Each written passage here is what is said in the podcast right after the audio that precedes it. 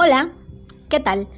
Bienvenidos a un episodio más de Energía, Magia y Universo.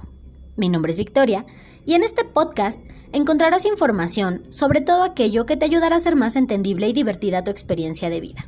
En el episodio de hoy vamos a hablar de la tan esperada Noche de Brujas o Halloween. Esta fiesta tiene sus orígenes en una antigua fiesta pagana conocida como Samhain. Esta era una de las celebraciones principales del calendario celta. De origen gaélico, el término se refiere al fin del verano y era eso lo que se conmemoraba, el cambio de estación, la transición de la mitad luminosa del año a la mitad oscura. También se daba gracias por la cosecha y se comenzaba un nuevo ciclo. Este era el año nuevo celta. Pero eh, la oscuridad que acompaña a esta nueva etapa de la mitad del año más oscura propiciaba la aparición de toda clase de inquietudes, incluidas las relacionadas con el más allá.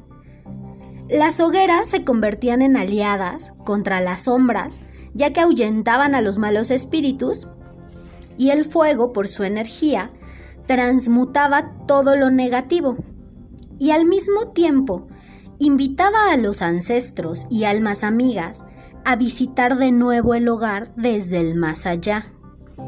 Se tenía la creencia que del 31 de octubre al 2 de noviembre se disolvía la barrera que dividía el mundo de los vivos del de los muertos, facilitando la conexión con nuestros ancestros. Los espíritus volvían del más allá para ayudar y proteger a su familia y amigos a través de consejos o elaborados rituales que garantizarían el inicio de un año lleno de prosperidad, salud y mucho amor.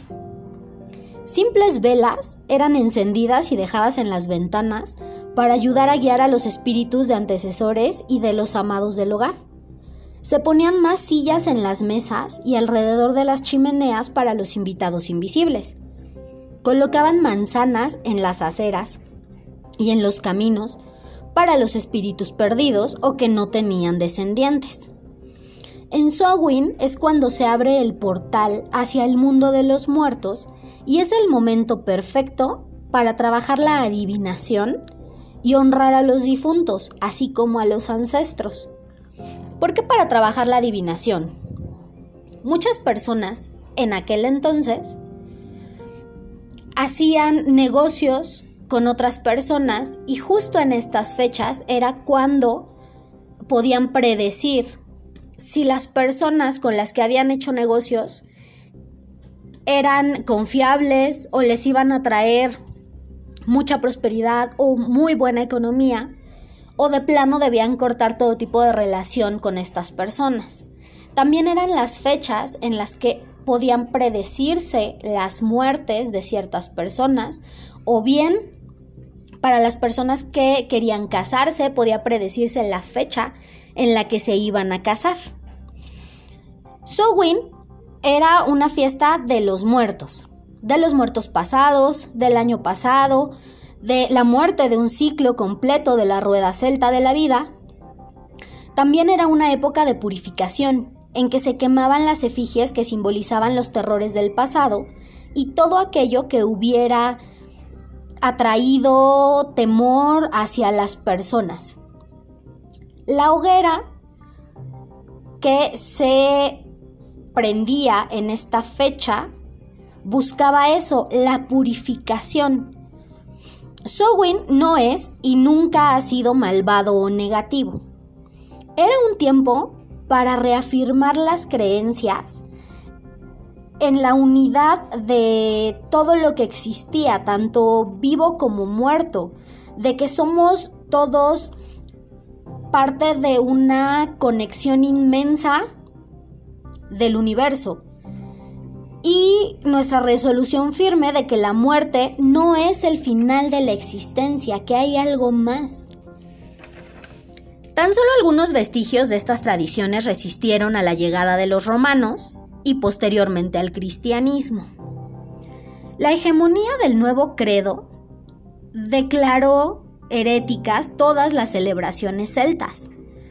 Así, demonizó cada una de sus prácticas y el Sowin pasó a mimetizarse con el Día de Todos los Santos, que al exportarse a Estados Unidos desde el viejo continente, se transformó en Halloween.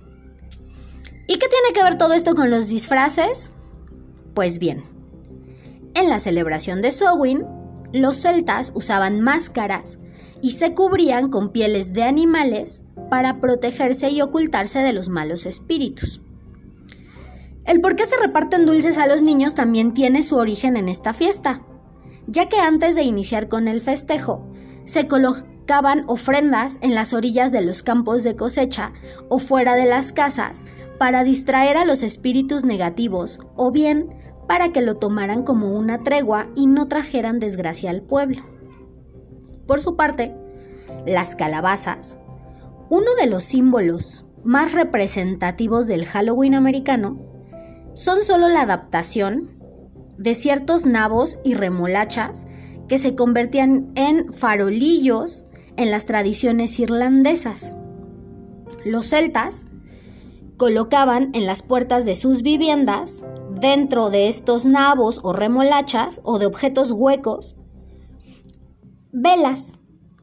Pero como el viento era muy fuerte en esa época del año, para que no se apagaran, por eso se ponían dentro de estos objetos. También para iluminar el camino de los que venían y para iluminar su regreso. También en la mitología celta, en los pueblos feéricos, se celebraba Samhain. En realidad, pareciera que ellos fueron los que patrocinaban la fiesta de los muertos, ya que en la víspera de noviembre las hadas podían tomar maridos mortales y se abrían todas las grutas de las hadas para que cualquier mortal que fuera lo suficientemente valiente pudiera echar un vistazo en aquellos dominios para admirar sus palacios llenos de tesoros. Pero eran pocos los que se aventuraban voluntariamente en aquel reino encantado. Puede ser que porque sentían un gran respeto hacia las hadas o por temor a no regresar a este mundo. En Bretaña, en la víspera de noviembre también, la costumbre era dejar un sitio extra en la mesa para los muertos, para compartir con todos esos antepasados que regresaban a visitarnos. Aunque Halloween se ha erigido como la celebración de celebraciones de los difuntos, México tiene una visión particular de la muerte. La creencia popular de que las almas de los seres queridos regresan de ultratumba durante el Día de Muertos lleva a los mexicanos a preparar una ofrenda en la que no falta la comida, fruta, bebidas, dulces, así como ciertos elementos como el incienso, la sal, agua, fuego y la tan representativa flor de cempasúchil.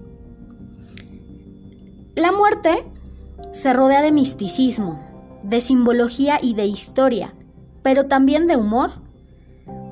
Tenemos a la Catrina, una calavera popularizada por el grabador José Guadalupe Posadas, vestida como una dama de la alta sociedad. Y la sátira es sobre las falsas apariencias que no son capaces de engañar a la muerte. Y bueno, ¿qué decir de las irónicas lápidas que ocupan los cementerios? Halloween, Samhain, Noche de Difuntos, Noche de Brujas, Noche de Muertos. Es una misma en la que el mundo de los vivos se mezcla con el mundo de los muertos y por tres días nos rodeamos de magia y diversión. Después de toda esta información, vamos con lo más interesante. ¿Qué podemos hacer utilizando la energía del 31 de octubre al 2 de noviembre. Si acostumbran poner ofrenda tradicional, está bien. Recuerden que no por el hecho de creer en ciertas cosas no podemos hacer otras. Así que no se preocupen. También hay muchas personas que dicen que en esos días no se hacen rituales o que no se interpretan oráculos porque los resultados son negativos. Pero esto no es verdad. La idea viene eh, desde que inició todo esto del cristianismo y en su afán por destruir todo vínculo energético entre nosotros y los secretos del universo.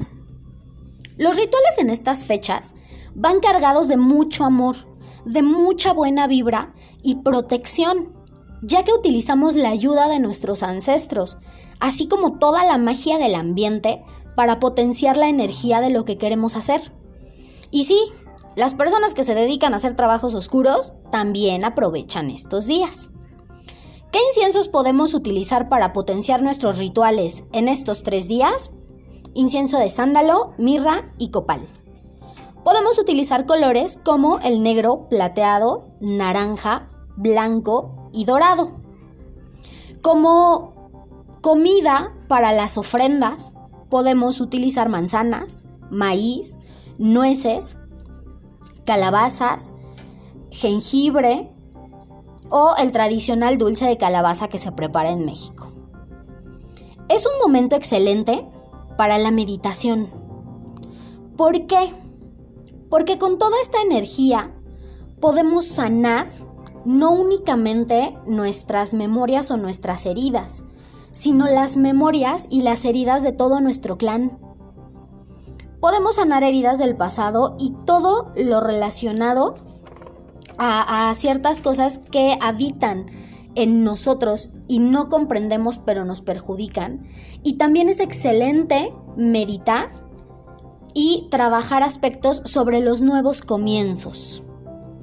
Ahora, vamos con los tips mágicos para Sowin. Al momento de colocar tu ofrenda tradicional, puedes repetir la siguiente frase. Ofrezco esta comida en honor a mis ancestros. Su memoria perdura y sus enseñanzas viven en mí. Benditos fueron en su existencia y benditos son en las tierras del eterno verano. Antes de empezar cualquier ritual, medita acerca de la muerte. Piensa en los amigos y familiares que han partido y recuerda que la muerte es solo un paso para iniciar un nuevo ciclo. Es ir de la muerte al renacimiento. Mantén firme en tu mente que la realidad física no es absoluta y que el alma nunca muere.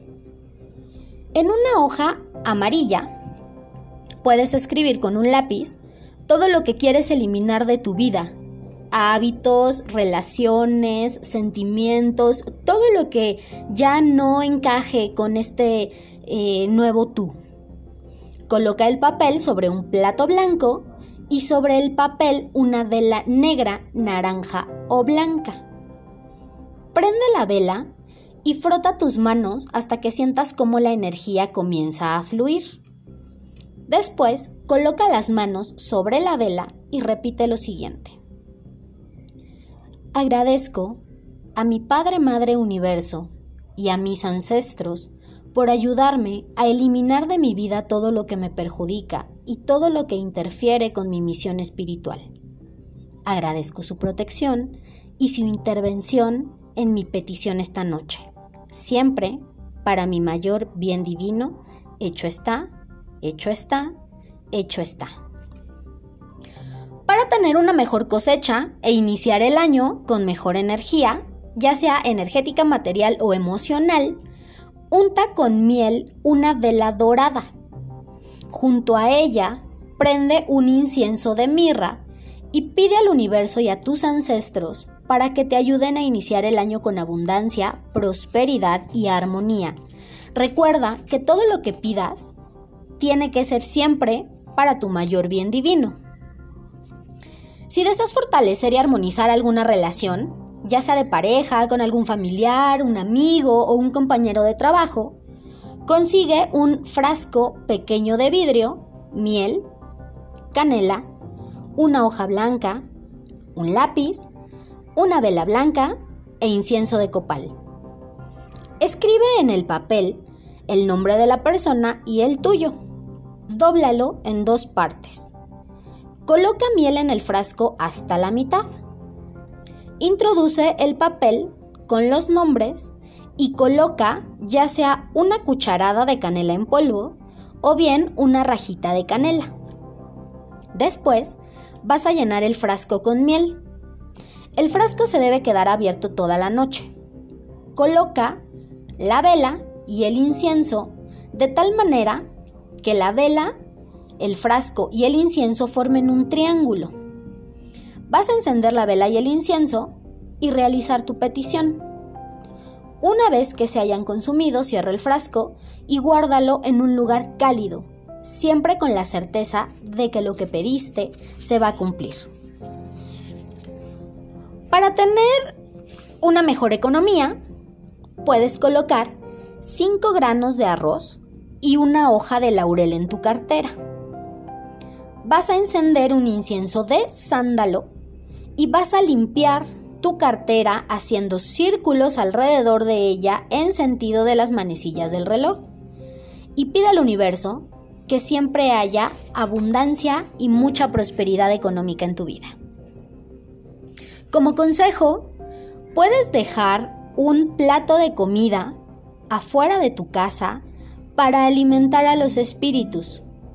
Dejar encendida una vela blanca cerca de una ventana para guiarlos también de regreso a las tierras del eterno verano y que la energía que pudiera interferir con tus rituales se desvíe hacia otro lado. Recuerden que lo más importante es compartir con nuestros seres queridos y disfrutar de cada momento. Y es que, como dijo Mario Benedetti, después de todo, la muerte es solo un síntoma de que hubo vida. Si tienen alguna duda o sugerencia, pueden escribirme a la página de Facebook Energía, Magia y Universo. Nos vemos en el siguiente episodio.